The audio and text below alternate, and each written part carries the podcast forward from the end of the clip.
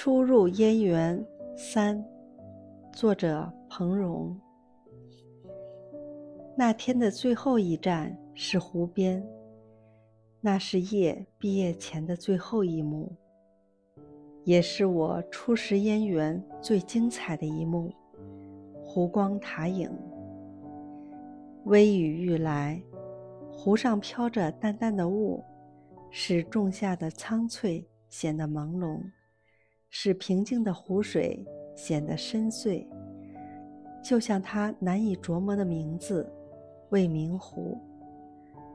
这未名之名，没起名的名字，起不出名字的名字，折磨的人快要发疯的名字。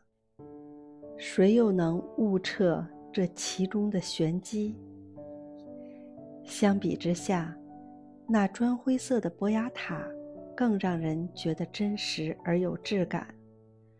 据说这是北京唯一一座不带宗教色彩的塔，它是一座水塔。也许正是因为它不刻意包容，才更见广博；不刻意点缀，才更见素雅；不惊世骇俗，才独领风骚。我被这湖光塔影的魅力所折服。其实那一天，我远没有体会到这么深。我更多的是被一见钟情后的痛苦蚕食着。我盼望着重逢，可我不知道我会不会落榜，会不会从此与这园子失之交臂。我只觉得那层雾不在湖上，而在眼中。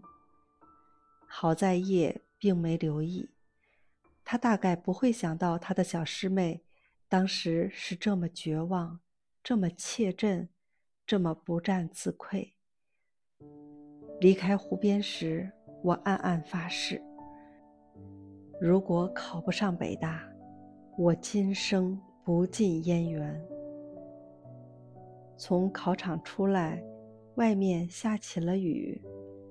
也把我送上车时，我绝望的几乎要崩溃。我后悔自己在湖边发的誓。从站在湖边的那一刻起，我就爱上了北大。我怎么做得到一辈子不进燕园？绝望，初入燕园的心境。